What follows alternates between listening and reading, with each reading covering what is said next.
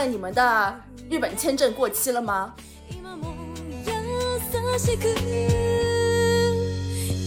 但是当烟火升起的时候，我觉得还是 很想哭啦。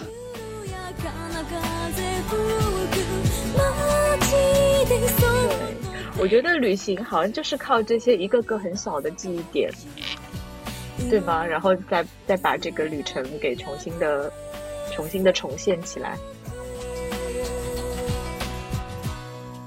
大家好，欢迎收听 Never Too Late，为时不晚第三期节目。这将是一档从普通女性视角出发，分享、赞美、批判、感悟生活的节目。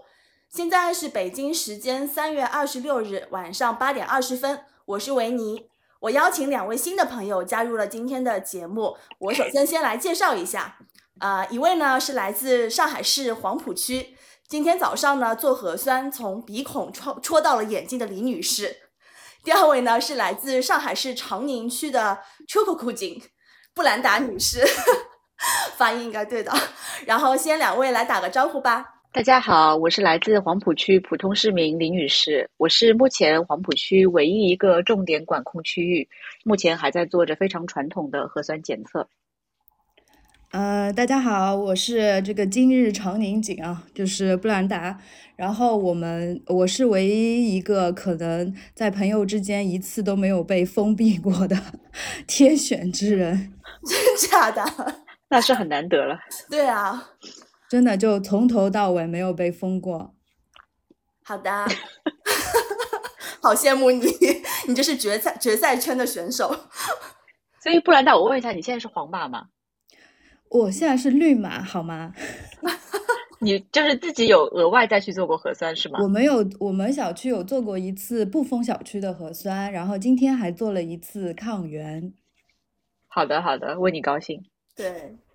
然后呢，因为我之前录了两期就是比较严肃的女性主义的话题的节目，今天这一期呢是个比较啊比较随性的临时起意的录制。然后我我先说一下为什么今天突然想要录这个，一个是今天早上我醒过来的时候，就是你们来过我家嘛，那我我那个卧室那个窗户能看到下面小区两棵树，其中有一棵是樱花，然后今天早上樱花真的是开盛开的状态，然后风一吹，整个就是花瓣在飘，然后特别漂亮。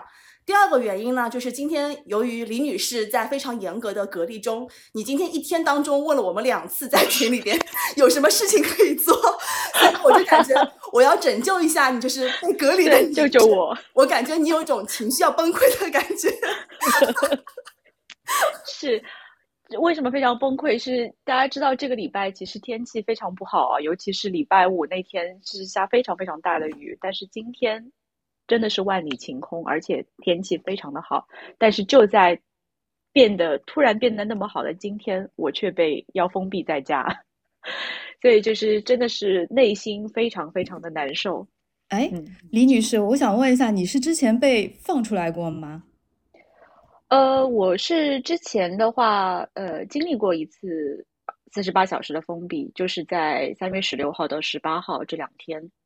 呃，封闭完之后，其实我们一切就很正常，但是呢，呃，宁静的生活在上周四又被突然打破了。就是我们，我们一家三口就是中午非常，就是呃安心的在吃午饭，然后突然从某一个亲戚的微信里面得知，我们小区呃在可能三个小时之后马上就要封了，而且一封就要封四天。所以我们三个人就是慌慌乱之中，马上放下碗筷，就是连午饭都没有吃完，然后 三个人马上冲出去，然后兵分三路，就是去采购 蔬菜，真的就是非常的像电视剧里的情节。而且你知道吗？就是呃，我不知道为什么，就是因为我们小区非常传统，就是沟通都是靠实体，是没有微信群的。呃，然后呢，我们那个时候好不容易三个人慌忙的赶到菜场，发现菜场已经是人挤人了。然后这个时候，我做了一个非常明智的决定，我掏出了车钥匙，然后呢，驱车就是带着我妈，呃，去了另外一个街道，因为我现在是半松园街道，然后驱车去了五里桥街道的河马，就是有策略、有策略性的选择了另外一个我们觉得可能不太人很多的一个地方啊。最后大概嗯，也不能算满载而归吧，因为那个河马其实三分之二的东西也没有了。最后我们就买了。呃，我给金女士看过，就是已经没有蔬菜了，所以我是在盒马九块九火锅区域，我挑了就是 special for 火锅的蔬菜，九块九一包，我买了三包，然后回家炒一炒吗？对对，是的，现因为现在大家都知道蔬菜目前是非常紧缺的。对，是奢侈品。就你知道吗？就你那天跟我说了，就是你们接到就是要封，然后就是还就是上了那个呃上海发布那个公众嗯号，然后后来我就刷嗯抖音的时候就不知道怎么回事，是不是被监监听了，然后就出现了嗯大量的伴送员街道的那些视频短视频，然后我看下面的定位全是黄浦区伴送员街道。然后我就是刷了好几个我怕就是说，也许会看到你嘛。是是是，我觉得应该是被监听了，嗯，然后我也不知道为什么，就是半松园街道一下子这么出名了，而且你想，整个黄浦区其实有那么多名声在外的街道，外滩街道啊，呃，老西门街道啊，打浦桥街道，因为吉森东就是打浦桥街道的嘛，哦，但是现在半松园街道反而是知名度最高的，是的呀，对。嗯那就是布兰达，就真的就是就是好幸运啊，而且就是完全没有被封过嘛，从头到尾。因为我是最早被封的一批，我是连续大概呃四十八小时，然后放出来二十个小时，就立马就被通知，当天下午，然后又继续封，然后再加四十八小时，我大概经历了两轮，但是目前为止，我现在是自由的状态。嗯，布兰达呢？哦布兰达就是就是决赛圈的选手。呃，我们也是有有有一些这个惊险的地方的，就是之前长宁一直保持的挺好的嘛，我们就想啊、我们肯定就没有什么重属于非重点区域嘛。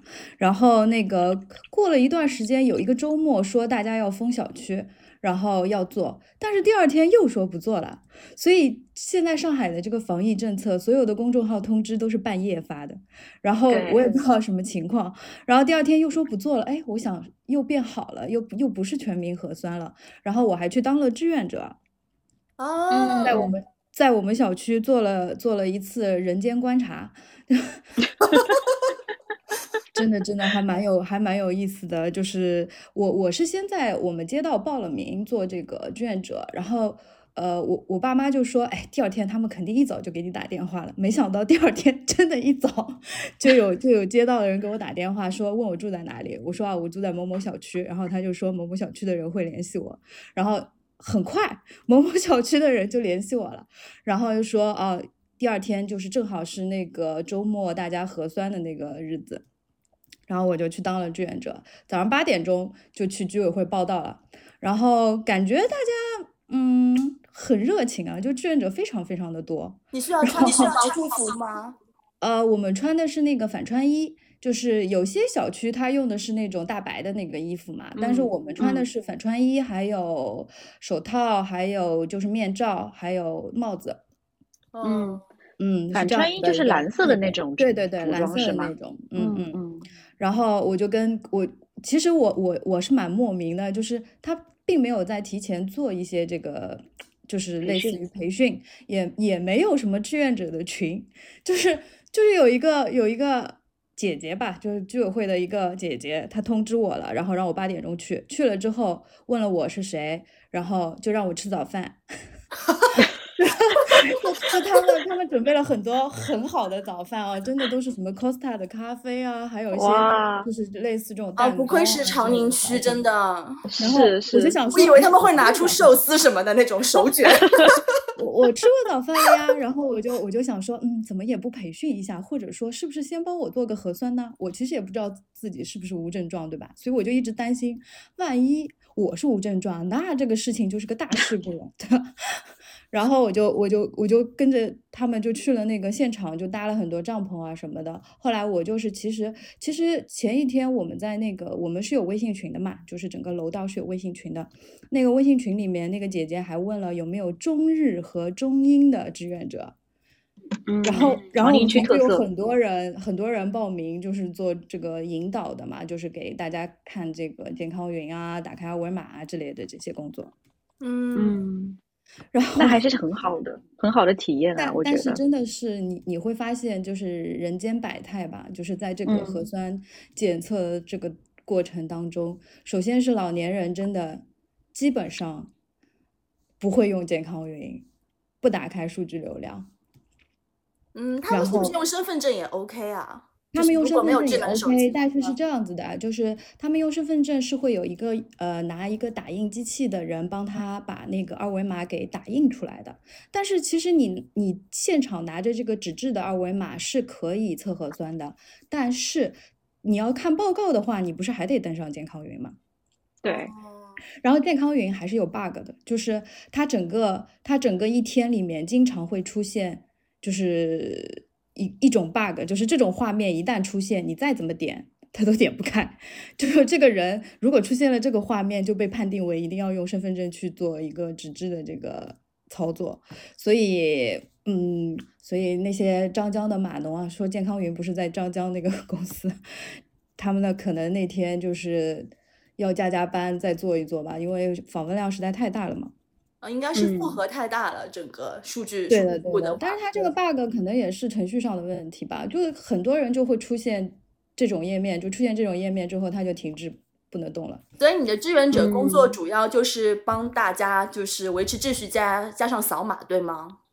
呃，基本上我们小区志愿者比较多嘛，然后每个人就是我跟几个年轻一点的，基本上就是让大家排队，然后先帮大家把健康云填完，填完之后把二维码调出来，然后前面还有一些志愿者会去做一些 PDA 的扫码啊，还有贴管子啊，还有这些工作吧。戳不需要你。志愿者来戳是 戳是医护人员，医护人员戳的。你要让我去戳，我也是，因为我今天戳过自己了，然后我真的就是心里就是大小很大的，然后慢慢慢慢的推进去，因为我真的很怕戳这个东西。可以戳喉咙的呀？啊，真的吗？没人告诉我，我就是戳了鼻子哎。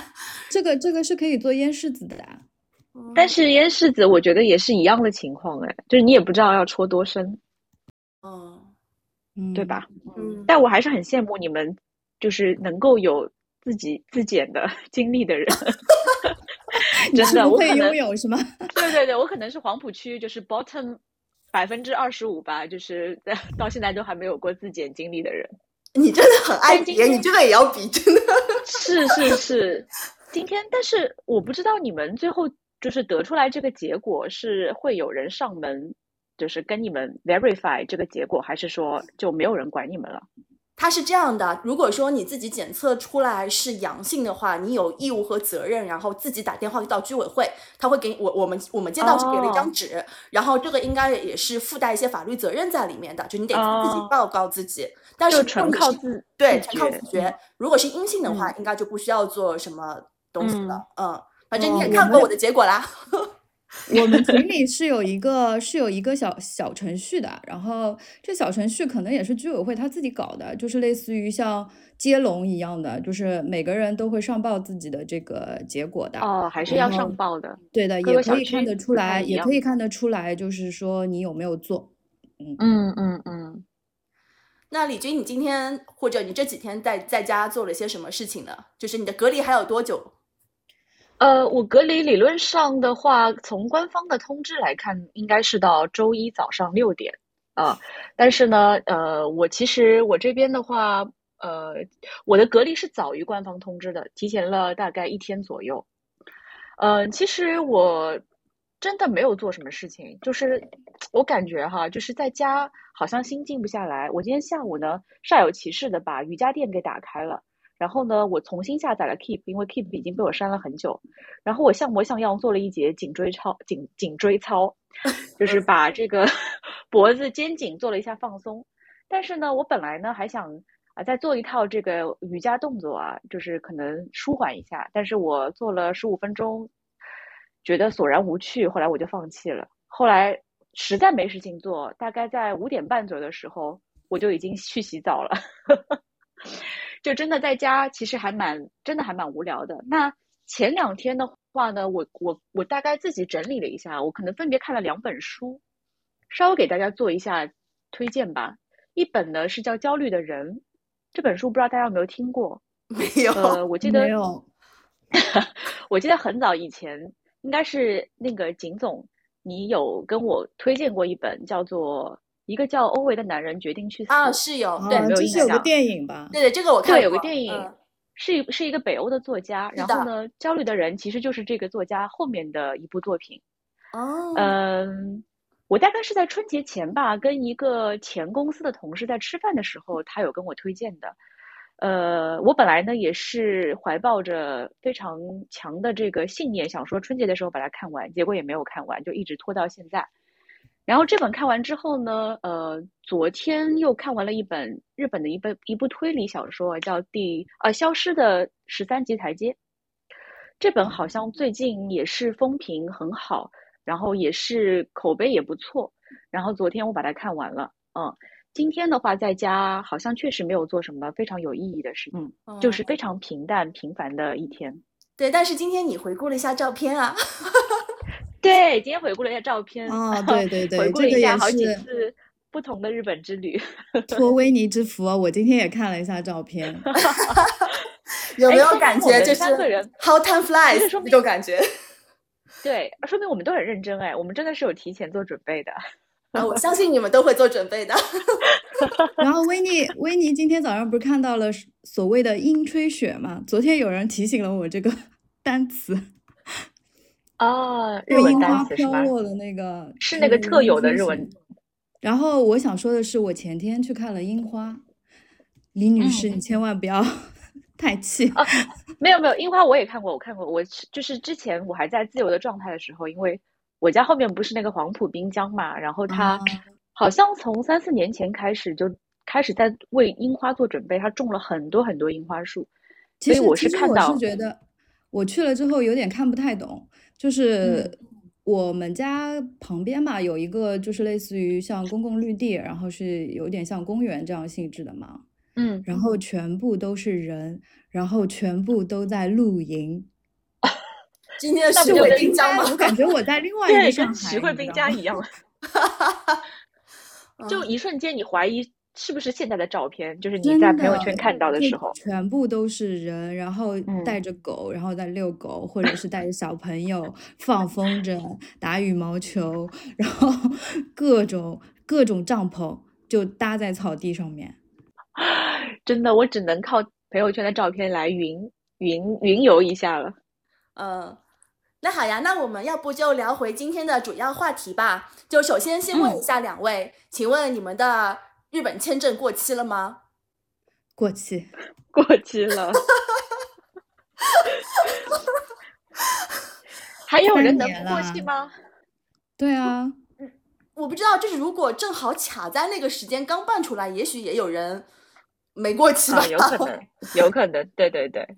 好呀。那因为是这样的，就是我也想到说，其实我第一次录播客节目，其实是托啊李女士的福。你记得那个时候我们在二零二零年的疫情就是高峰期的时候，一起录了你的那个节目嘛？就如果这边因为介绍一下，就是给我们的听众，然后李女士也有一档自己的播客节目，然后叫《吹动生命的风》。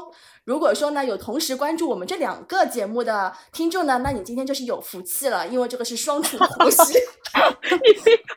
我觉得你好像电视购物，连我都不是，连我都不是双重关注。天呐，你居然不是双重狂喜，我对你很失望。没有，我跟听众听众就是澄清一下啊，就是我们的我我的那档节目呢，就是并没有在各大你现在能获取到的各大播客平台上上上线啊，我只是就是小规模的在朋友之间 有，所以就是。呃，如果你没有关注到这个节目，那是再正常不过的，请大家放心。好了好了，就聊。需要澄清一下。对，因为在那一期节目的时候，我记得我们结尾的时候，大家都纷纷说啊，好想去日本。然后我记得那个是 ending 嘛，就当时是最想做的事情是一个是去吃火锅，然后去健身，然后去日本。没想到就是两年过去了，我们可以健身了，吃了火锅，但是我们仍然没有去日本。对。是，而且真的很巧，就是两没想到，就是两年多过去了，我们竟然还在经历非常类似的事情。对 对对，好啦，那我们就聊回旅行这个主题吧，因为我们三位其实都算是呃比较热爱日本旅行的，然后我们三位还一起去过一次日本，这个经历待会我们也可以分享一下。那就先问一下大家，就是啊最后一次日本旅行是什么时间去的哪里？我先来说吧。最后一次日本旅行非常非常有缘，我就是跟现在的两位主播，还有另外一位朋友，我们四个人一起是在二零一八年的八月，呃，我们去了松本，去了周访湖，去了上田，去了东京。我还有漏掉的地方吗？我们去了东京吗？哎，我们 anyway 都是从东京进出的。啊，那应该是机场在东京，对，但是对对应该，嗯，我想我怎么又失忆了？主要其实还是日本乡下游嘛。应该没有漏掉的地方了吧？因为我特地把我们当时群里面的对话，我已经 我都翻出来了。哇，你也太认真，你也太仔细了。然后看了一下，应该是这些地方。然后我们当时，我先说一下为什么我们会去，呃，感觉听上去是非常小众的一些地方啊，是因为，呃，我们正好好像是那一年的时候，我们发现，在走访湖的这个地方呢，会举办。当时日本当年就是最大的一场花火大会，是在夏天，所以我们一拍即合，就决定我们要去这个地方。然后呢，为了这个地方，我们定制了一些比较近的一些周边游。呃，那一次我觉得，反正我回想起来，今天啊，今天在整个主线里面，不管是我去过多少次日本，但是那一次对我来讲都是记忆非常深刻的，因为嗯，有非常多。欢乐的点，然后也有一些很难忘的一些记忆在那次行程里面。那一次真的，那一次就是好多记忆点，就是我今天就是对要要分享的，也跟那一次有有很多关系。对哎，我也想分享那一次哎。是的，是的。呃，我我我先来呃，我先来讲一讲吗？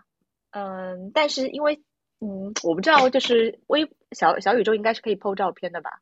啊，可以可以，对，你们到时候可以把照片给到我，对，对，呃，因为正好下面可能维尼之前有准备一个提纲，他会问到说，呃，最想放的是哪张照片？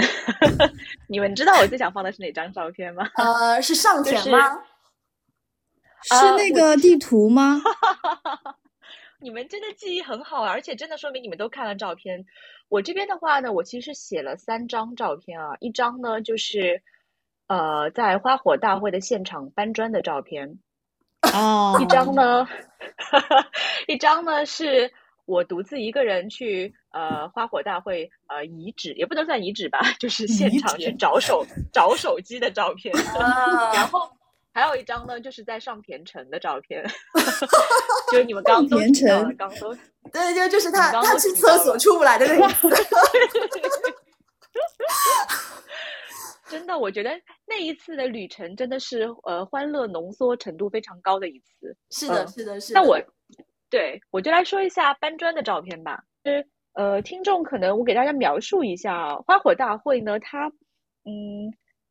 可能有点类似于像迪士尼的那个烟，呃，晚上的那个烟花，就是现场呢，其实是非常非常非常空旷的一片区域，因为它是环湖的，然后它环的呢是叫走访湖，是好像是日本，我忘了是那个地区最大的一个湖吧，就是你的名字的那个湖吧？对对，是的，是的。那大家知道，就是花火大会可能是在晚上八点开始。呃，那理论上我们当时想的很天真啊，那就我们可能就提前个两三个小时过去啊，那就可以了。主要是我们还是住不起这个湖边的酒店嘛。对对对，背景是住不起湖边的酒店，因为当时是旺季嘛，所以我们其实是住在另外一个城市，相当于是要坐呃一个一个小时左右的火车，然后赶到这个呃走访湖的这个地方。我们当时呢，好像是上午，可能中午。左右到的，中午左右到呢，就发现这个不知名的小镇啊，有非常非常多的人流量。然后呢，当我们就是非常笃定的慢悠悠走到这个湖边的时候呢，呃，突然发现就是形势不对，呃，是因为我们发现好像所有的日本民众都是呃有非常详细的详尽的一个准备，就是他们带着呃那个叫什么野餐垫吧。各种各样的野餐垫，呃，然后呢，带着很多吃的东西，然后早早的呢，就把围着湖呃最有利的这些地形都已经是呃占据好了，所以我们当时就很慌，因为我们什么准备都没有，我们甚至连野餐垫都没有，所以呃，我们当时呢，嗯，就做了一个决定，就是我们去应该是去便利店吧，去买野餐垫，一些摊头吧，就买的野餐垫。对对对，流动的摊贩去买野餐垫，买完之后呢，我们当时又天真了，我们可能觉得，呃，找一个区域放下就行。但是大家要知道，是在湖边，风非常非常的大，呃，野餐垫放在上面，随时随地都会被风吹走。所以我们当时呢，又做了第二个狼狈的决定，就是搬砖，literally 搬砖。我们呢，就是拿着塑料袋。然后呢，去这个湖边，呃，就是去找石头，去找石块。呃，我记得我跟布兰达 应该是提着两个马甲袋，那个马甲袋，马甲袋里都是石块，然后就 来回于这个搬砖现场跟这个野餐垫 之间，然后呢，就就去把这个野餐垫尽量的用这个石块给压实。我还记得我们去捡石头的过程当中看到了一个。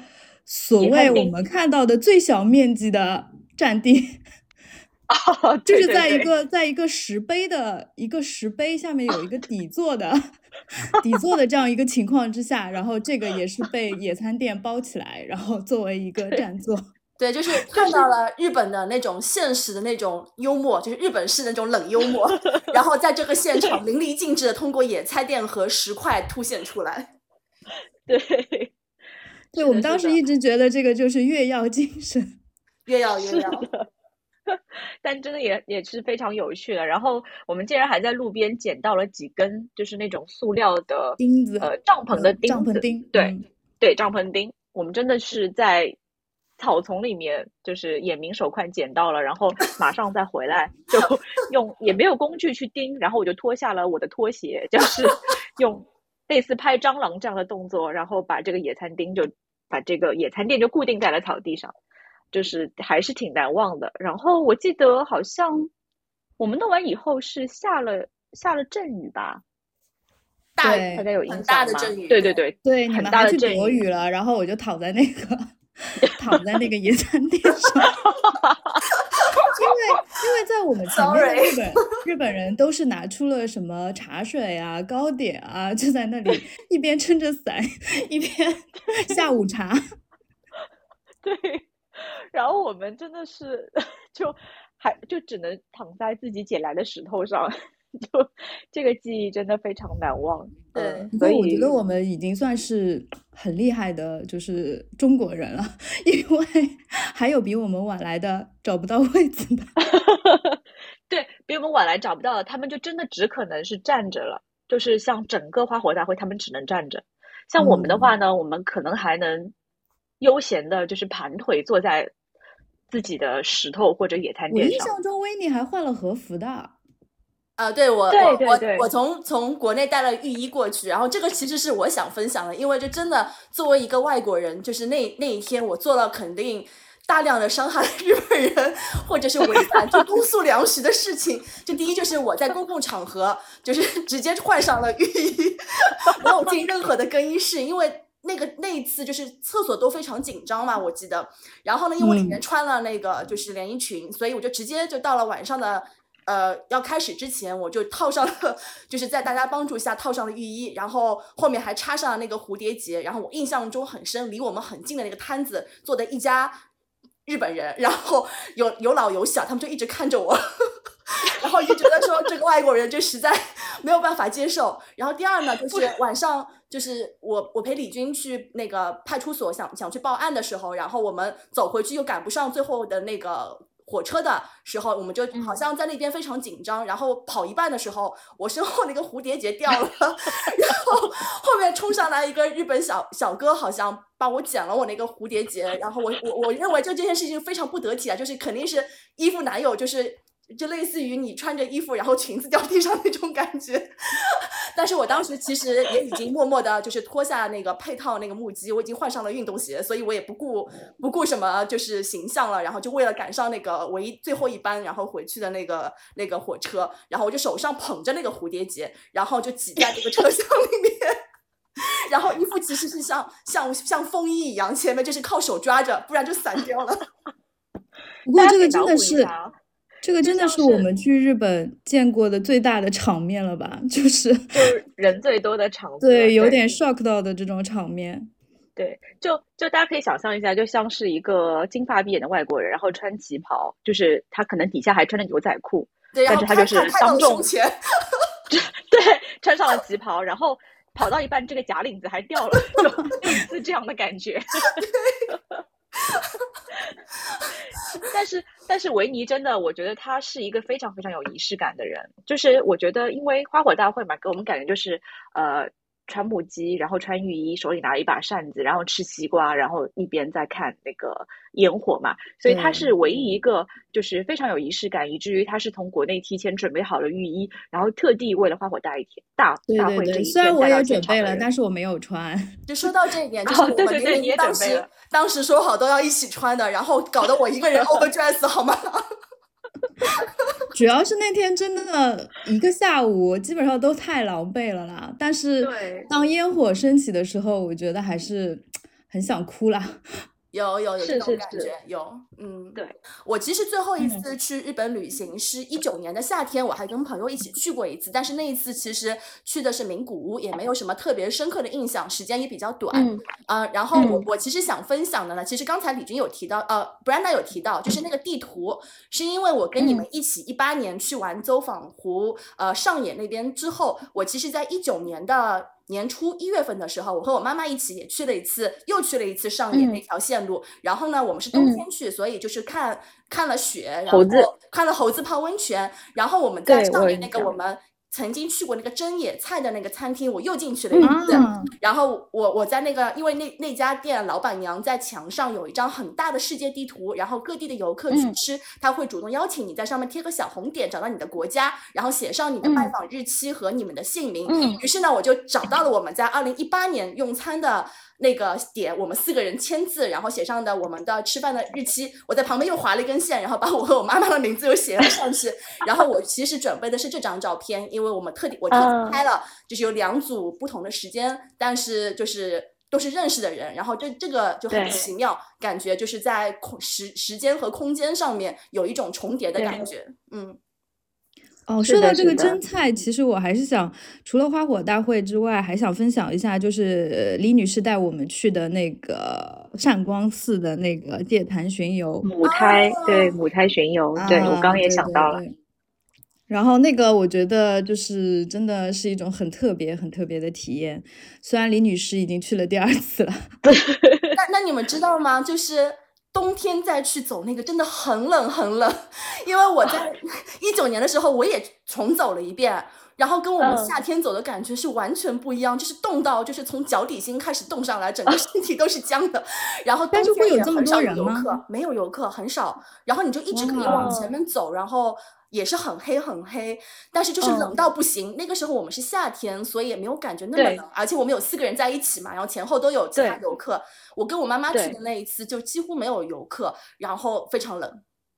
嗯，我给大家稍微介绍一下啊，就是那个就是刚刚维尼跟布兰达讲到的那个，呃，那是一个寺庙嘛，是在上野，呃，是在就在真菜的长野对吧？长野县，对对对，长野县。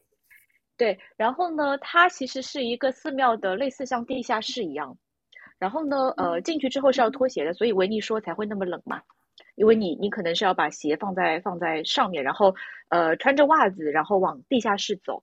然后走到地下室呢，基本上光线越来越暗，然后一直到呃非常非常浓的黑色，就是什么都看不见。但是呢，你要在什么都看不见的环境下，呃，你摸着这个墙壁，然后一路。走走走，直到走出这个通道，走到这个光明的这个地方。它其实呃是什么呢？因为它其实就是模仿嗯小的生命呃在那个母体母胎里面，在这个胚胎里面的一个状态。因为在胚胎里面，最早的这个生命可能就是没有任何呃光线，就是在一片漆黑当中。然后慢慢慢慢，这个生命孕育出来了，可能呃有了眼睛啊，看得见这个光明了。它就是就是模拟这样子一个过程。然后这个体验还是非常非常的神奇的，是因为我之前呢是在一七年的时候是一个人去的，然后呢，呃，当时呢我就下了这个地下室，呃，我记得当时也是冬天，呃，确实是很冷，但是呢，嗯，真正的下到了伸手不见五指的黑暗里面之后，呃，我突然之间我就不敢往前走了，呃，因为我真的不知道前面是什么，然后其实就是在这种非常紧张的状态下，一边摸索啊，一边往前。呃，我可以毫不夸张的说，我是真的紧张到了出汗。所以就是当时走出来那一刻，我是有一种非常奇妙、非常有一种非常 refresh 的感觉。所以在生的感觉吗？有有对对对，有一点类似。所以其实，在第二年就是跟小伙伴一起去的时候，我是强烈推荐大家一定要走一走这样子的一个地方。嗯，呃，我觉得会是其实是一个蛮蛮难忘的一个体验。但我印象中就是那一次，你的这个手环一直在亮，就整个黑暗中就看到你的手环指引着我的方向。哦，是我想起来了。是个运动手表，对运动手表，对，对对。所以建议去的小伙伴记得啊，把手环脱下来。对，就是就是手机也尽量不要亮屏哦。对，对，哇，你们体验还是非常体验还是非常好的。嗯，对，我觉得旅行好像就是靠这些一个个很小的记忆点，对吗？然后再再把这个旅程给重新的。重新的重现起来，嗯，其他的话，因为我你刚才问了，就是我们最后一次去日本旅行嘛，我在一九年的十一还去了那个濑户内海的艺术季，然后也是一个人去的，就是指导啊什么的，做了一些跳岛的这个行程，然后印象中，因为我是一个人去的嘛，所以我我。就我第一次一个人去日本吧，这个应该算是。我不知道你们有没有就一个人去日本，就李女士好像是有的吧？我没有哎。嗯嗯。哦，对，其实一个人去也是蛮神奇的 一件事情，因为之前都是跟小伙伴一起去的嘛，也去了好多好多次了。然后呃，这次去呢，我主要是想去参加那个艺术季的。然后那个艺术季是一九年嘛，其实三年一次嘛，现在二零二二年了，又到了。这个艺术季的日子，想起来也蛮感慨的。那是如果今年去不了，我们得再等三年啊。对对对，如果他今年没有受疫情影响而举办的话，那应该是在十月九九十月份这个样子吧。嗯，对，然后其实我想说，就是有一个还蛮有意思的经历，就是我我觉得日本应该一直是属于对单身女性还蛮友好的一个国家吧，对吧？它的很多的，比如说安全啊，比如说很多酒店的设置啊、房间的设置啊什么的，吃饭的这些设置啊，都都对单身女性比较友好的嘛。然后我其实上次去的时候。呃，在海关的地方被做了这个开箱检查嘛，我当时其实有点印象比较深刻，就是之前一直觉得可能日本一直是非常美好啊，或者说很多都是很好的很好的回忆，然后这次我就觉得有点奇怪，然后就是说，呃，我去了我去了海关之后，就是他因为看到我是一个人，然后带着一个很大的箱子，然后他就他就。对我做了这个特别的这个单独的这个开箱检查嘛，然后对方也问了我为什么带了这么多化妆品啊之类的，反正有点奇怪嘛。就当时那个当时那个那段事情是有一个背景的，就是国内好像有一个女孩子去日本自杀了，就是在北海道还是什么的。我印象中啊，对对对，所以所以我不知道，就是我第一次在日本被做这个开箱检查，而且是一个人去的时候做的嘛，所以我想这个事情就对我来说也是一个比较印象比较深的一个经历吧，嗯。嗯。嗯。然后其实濑户内海还是很漂亮啦，就是整体的这个印象啊，包括地中美术馆啊，包括这个丰岛美术馆啊，真的都非常值得去，所以大家抓住三年一次的机会，真的应该过去看一下。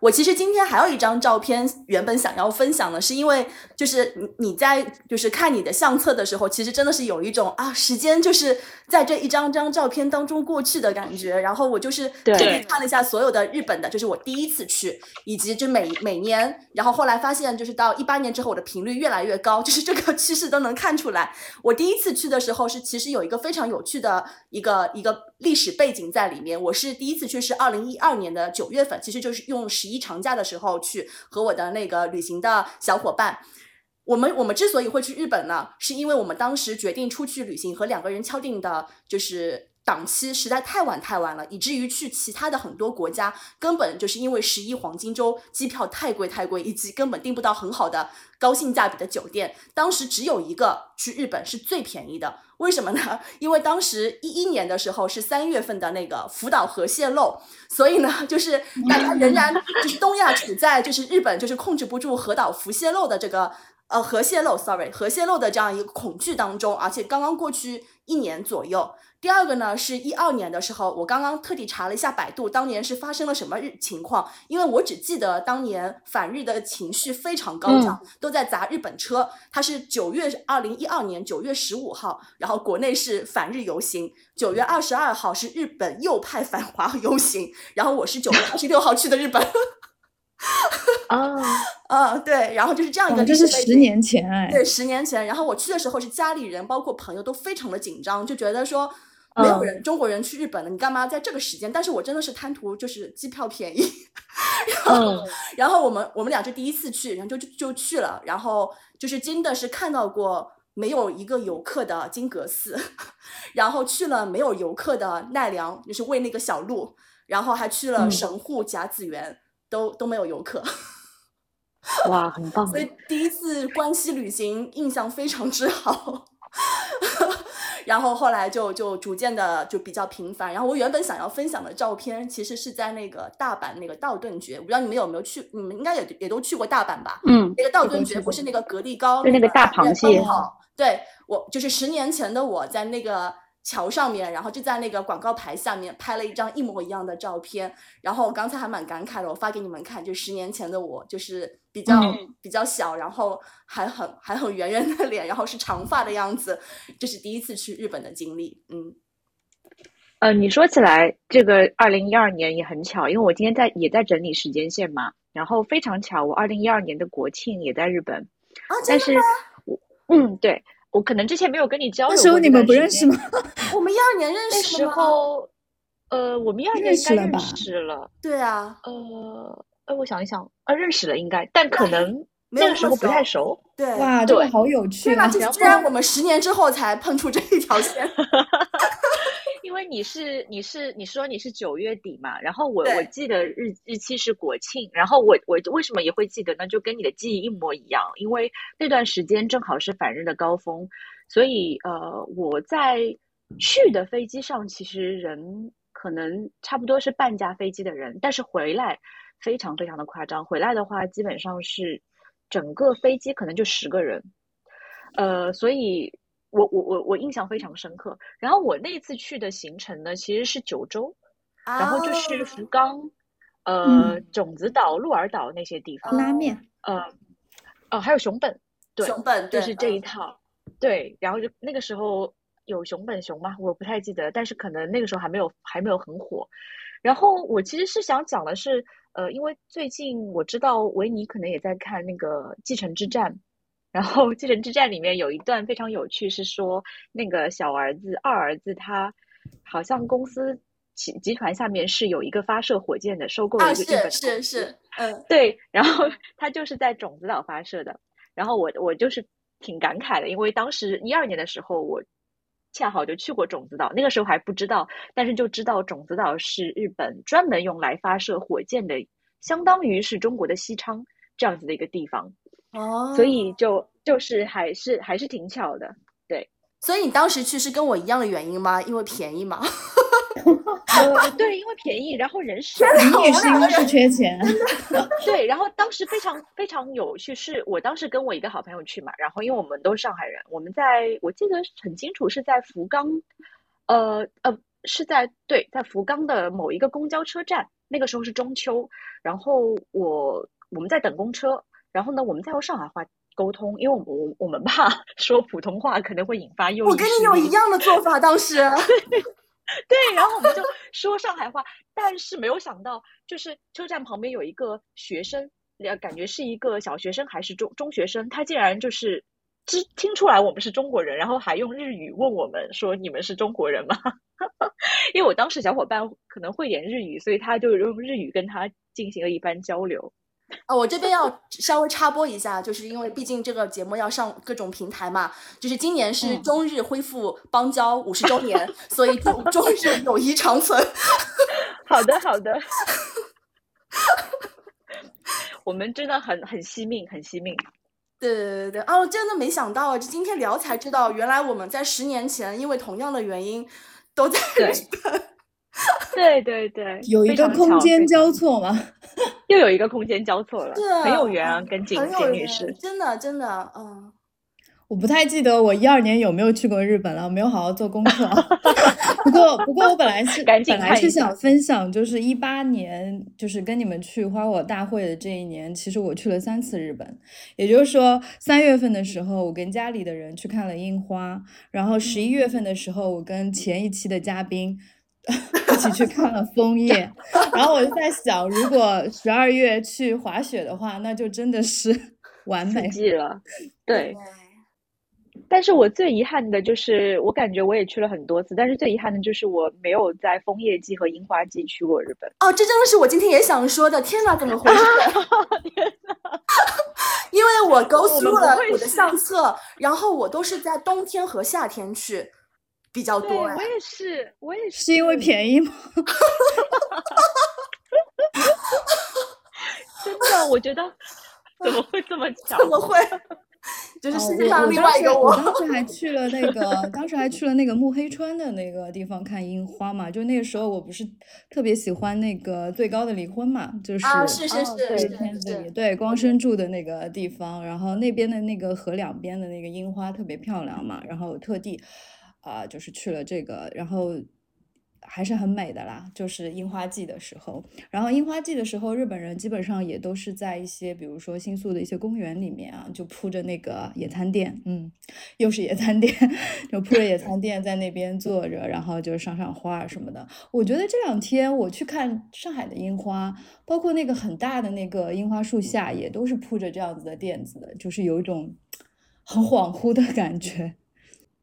我是想说，我好多后面几次旅行都是冬天去，是因为我爱上了就是温泉酒店，所以就是对，就是我第一次去是去北海道，然后第一次住温泉酒店，然后之后就是换了很多个小农村地方，然后换各种温泉酒店，然后我特别喜欢就是这种就是包食宿的服务，然后吃完可以就是到房间里边，然后帮你铺起来，然后吃完一道一道上完之后，还有人帮你收拾桌子，然后一翻桌子，然后就可以睡觉，就我。我很喜欢这个感觉，嗯，反正嗯，我就是印象中最后一次住温泉酒店是跟家里人，然后去的是清景泽，嗯，当时也是看四重奏嘛，是跟着日雪，对，清景泽真的很漂亮，很漂亮，而且。对，就是那个，还有一个非常有名的那个，呃，好像是石教堂什么的，当时也有人在办婚礼，啊，所以真的是一个非常非常漂亮的地方。然后，但是我在清景泽是第一天泡，第一次泡了露天，白天泡了露天的温泉，就是我在里面把自己冲热之后，然后想说就冲出去吧，然后就去泡到了室外，它当时也是零下嘛，零下大概二十度左右，然后就跳进去，然后就就露天，在在跟日本人在一起，然后泡了个露天温泉，嗯。嗯。我本来还想分享一张照片，是我们去九州吧，然后那边有一个酒店，里面放着一个，就是那个日本官房长官宣布那个令和元年的那个。就是类似于一个把头抠掉的，就跟就跟在上田那种，就日本有很多这种把头抠掉的那种照相照照相板吧，就是那种，然后把头伸在里面的。然后我跟上一期的嘉宾薛咪咪女士一两个人都去拍了这张，就是拿着一个令和元年的牌子，然后一个官方长官的那个头抠掉的照片。我记得就是呃李女士的那一期节目，应该是我们写的，你写的标题应该是呃。平成年就是最后一次花火大会，对吗？对，我们我们那次是平成年最后一次花火大会了，应该是哦，这个是标题，你的你的那个文章的标题。对对对，哦哇，大家都记性好好，是的，是的，是的，所以就是感觉就是那一次还是非常时间上面也是非常特殊的。嗯，我对于温泉酒店，呃，唯一的印象哈，就是我一七年呃跟。景女士还有 Brenda 共事的那家公司呃辞职之前，就是我最后一次呃一个人去了次日本。然后我当时也是住了一个温泉酒店，是在嗯，好像叫是呃有一是一个小城，嗯，但我我现在可能已经忘记了。然后那个酒酒店呢，它是日本的呃日本什么世界遗产之类的吧，就日本遗产。它可能这个酒店本身就是个花园。然后呢，那个酒店给我的唯一的一个印象哈，就是在房间里面，它会有一个小的那个桌子，然后桌子上呢，它会铺那个电热毯，就是大家有没有印象？然后那个电热毯呢，是你掀开，你就可以把整个人就是塞到这个电热毯下面？对对，被炉暖暖暖炉暖炉对对。然后这个东西哦，就像是有魔力一样。就是你一旦你人钻进去了之后，我就再也不想从对这个被褥里出来了，就是太舒服太暖了，然后就刷刷手机，然后就在这个被褥里面，就很快感觉两三个小时就过去了。当然，就是我也像景女士那样，就是因为那个我可能房间里面没有温泉，我我还是要跑跑到它公共的有一个浴池，一个一个温泉里。然后当时我跑出去的时候呢，我记得是。呃，晚上十点多，就基本上已经没有什么游客了。然后呢，我那个时候眼睛还没有做激光手术，所以呢，我是戴着框架眼镜。呃，然后它也是一个露天的，呃，露天的温泉呢，就意味着你要裸泡，就是你要把你要脱光，对对对，然后跳进那个浴池，对对。但当时我其实还是有一些心理负担的。后来呢，我就把。框架眼镜一脱，就是眼前一片模糊，然后呢，感觉好像是卸下了，就是呃精神的这个负担、心理负担，然后呢，就 勇敢的跳进了这个池子。我们应该都没有泡过男女混浴的吧？我没有，没有。那哦，我不知道日本有男女混浴吗？有的，有的，我朋友有泡过的。嗯，那我们相约一个吧，就是我们得做一些人生从来没有做过的事情啊。你真的愿意吗？啊，我无所谓，我是外国人啊。是，但是我为什么我想跟你们分享这这一则呢？是好像我一个礼拜前我读到一则日本的新闻，就是呃，日本好像某一个城市，他就抓住了一个呃，专注于呃拍呃，就是日本女子温泉裸汤的一个男性。呃，这个男性呢，好像从事呃偷拍这个温泉照片，好像已经有十几年了。然后呢，呃，就是呃，那个新闻就详细描述了一下这个男士他是怎么去偷拍，就是这个呃女子泡泡温泉的这个呃照片的。他呢，就是呃，真的像这种呃跟着贝尔去探险一样，他就是会穿迷彩服，然后呢，他有 一套非常高级的。我听到贝尔，我第一反应并不是那个贝尔，他是要找一个掩体嘛，然后在那个里面做掩体摄影吗？我真的就跟着贝尔去冒险，我脑海当中就是在森林里举着放大镜的贝尔，林娜贝尔。对，就那个男子，他也有类似放大镜的设备。你可能听完之后就再也不是贝尔了。对，他就这个这个男子就是浑身穿着那种野战的，就是迷彩服。然后呢，他穿完迷彩服之后，他还会披着那种，你知道，就是呃，好吗？都是对，都是树叶的那种网状的那个、那个、那个、那个、那个东西，就伪装伪装服。然后披上之后呢，他会有那种呃非常高倍的高清的望远镜。而且啊，这个男子他为了逃避就是这种警方的追追查，他甚至就是不住，从来不住旅馆。就是他在偷拍的期间，他都是露宿露宿在这个温泉附近的山上的。然后就是拍完了之后，他他就呃下山。然后有的时候甚至是露营在山里的，所以我觉得啊，就是开个玩笑，因为我觉得日本人是一非常有匠人精神的一个民族，不管是哪行哪业，所以我想说，就是就连偷拍都这么有匠人精神。所以看了那个新闻之后，我其实对于这种裸泡啊，嗯，就是这种日本的这种温泉，我我我我现现在稍微有一些心理阴影啊。嗯，所以就是。有没有想过，就是如果说解解放，就疫情就是恢恢复到正常的一个，就是可以通航的这样情况下面，你们有想过下一站去日本去哪里吗？哎，你今天给了这个命题嘛？我的我下午就是想了一下嘛。其实我一直想说，等疫情开放了，最想去的国家呢，就不是日本了。我知道，我知道，我懂。对对对对，你也你也知道嘛，就不是日本了。然后我就突然之间在想，两年变化也挺大的。然后可能也是因为之前去了太多次了，所以。现在想的话啊，就是如果是命题作文的话，就一定要选，就是再回去去日本的这个城市的话，那我可能还是会选东京和奈良吧，因为我去过好几次东京，但是我从来没有去过东京国立博物馆。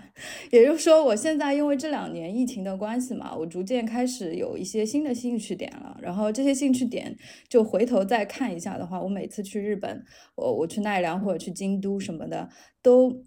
没有，就是就这个叫什么，吃了没有文化的亏，就是可能很多东西都没有好好的看吧。就是说，如果现在有机会的话，我可能会回到东京，再去把它的国立博物馆好好看一看，然后再去奈良把一些呃木木构建筑啊之类的这些再看一遍吧。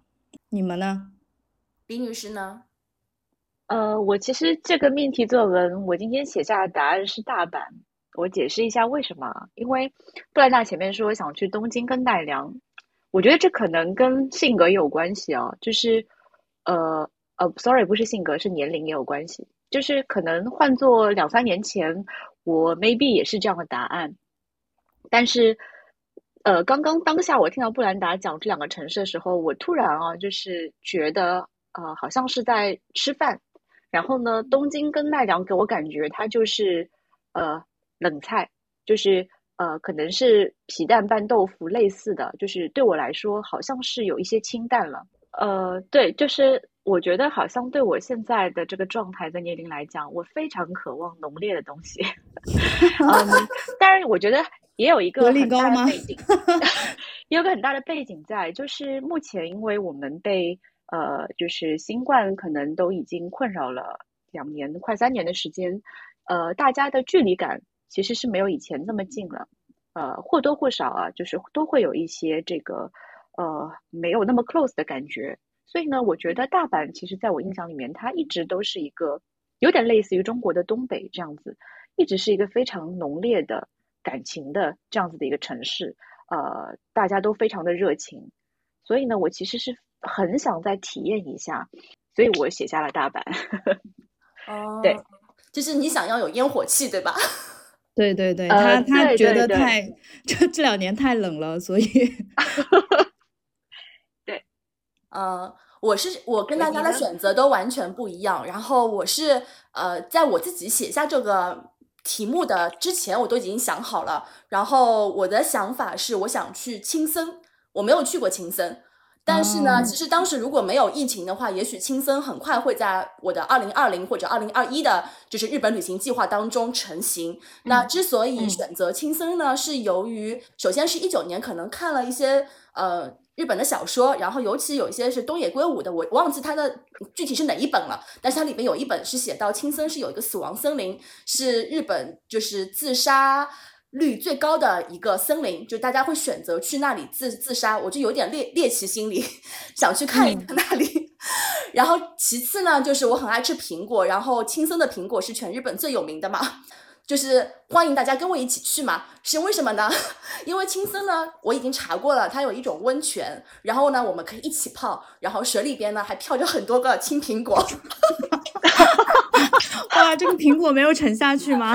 没有，就是你看媒体照，就是一个人就是在一片苹果的，就是澡堂里面，然后苹果都浮在这个水面上。玩具吗？我我非常强烈的邀请，就是今天两位嘉宾跟我好吗？一起去青森，我们去泡温泉，然后旁边是苹。果，好的好的，我一定要去看一下这个苹果为什么会浮起来。可能拍照片用的塑料苹果吧。这个点真的很打动我，我觉得我要吃，很有趣，是吧？是吧？然后就是你，你把苹果味道可以腌到自己身上，然后你就是有一种青苹果的香味。好的，好，那就是现在也聊的差不多有一个小时了，那就是最后结尾，大家有什么想说的吗？我。就是重复我前面的那些呃感觉吧，我还是希望嗯随着时代的进步啊，或者随着人们观念的进步，我希望大家不要再用，呃，三年前同样的办法去对待呃新冠这件事情了。呃，我觉得，嗯，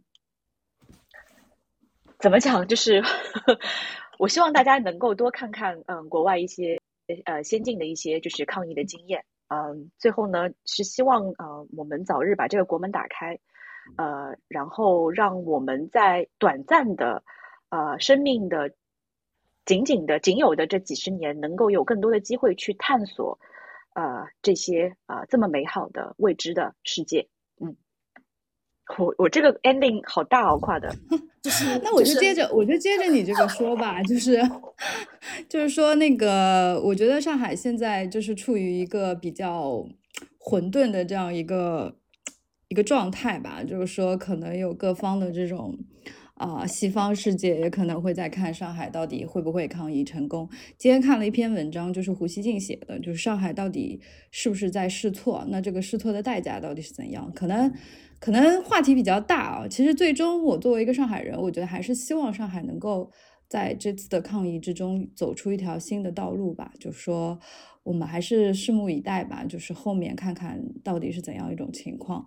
啊，我我虽然前段时间一直觉得很失望，就是觉得可能上海也没有走出什么好的道路，也要去走这种全民核酸的这种老的方法。但是最近这段时间，我也逐步觉得，就是可能的确是需要有一条新的这种试错的这个路，然后可能付出一些代价吧，但是最终结果可能是会是好的。嗯嗯嗯，好吧，那我想说的跟大家可能也也稍微类似，但是我想说就是其实这。呃，抗疫的这两年来，我们就是遇到了很多的事情，然后心情也是随着这些呃外界的事情起起伏伏。但是好在呢，其实因为我们之前积累了好多非常快乐的回忆，这些回忆就是比如说像今天看照片看到这嘴角就是不自觉的会上扬，就正是因为我们之前积累了那么多的美好的回忆，那些很开心的事情，能够让我们在面对。一些未知，面对这些恐惧，甚至面对这些死亡的威胁的时候，还是能够心里面有一种暖意存在。所以呢，还是希望早日能够再有机会，能够大家在一起，再多积攒一些这样美好的一些回忆。所以呢，就是期待下一次我们能够在下一个樱花季，然后在日本见。青森之旅，青森之旅，我们今天约定。青森之旅，我们今天约好了。好的，谢谢大家，我就录到这里，晚安，拜拜。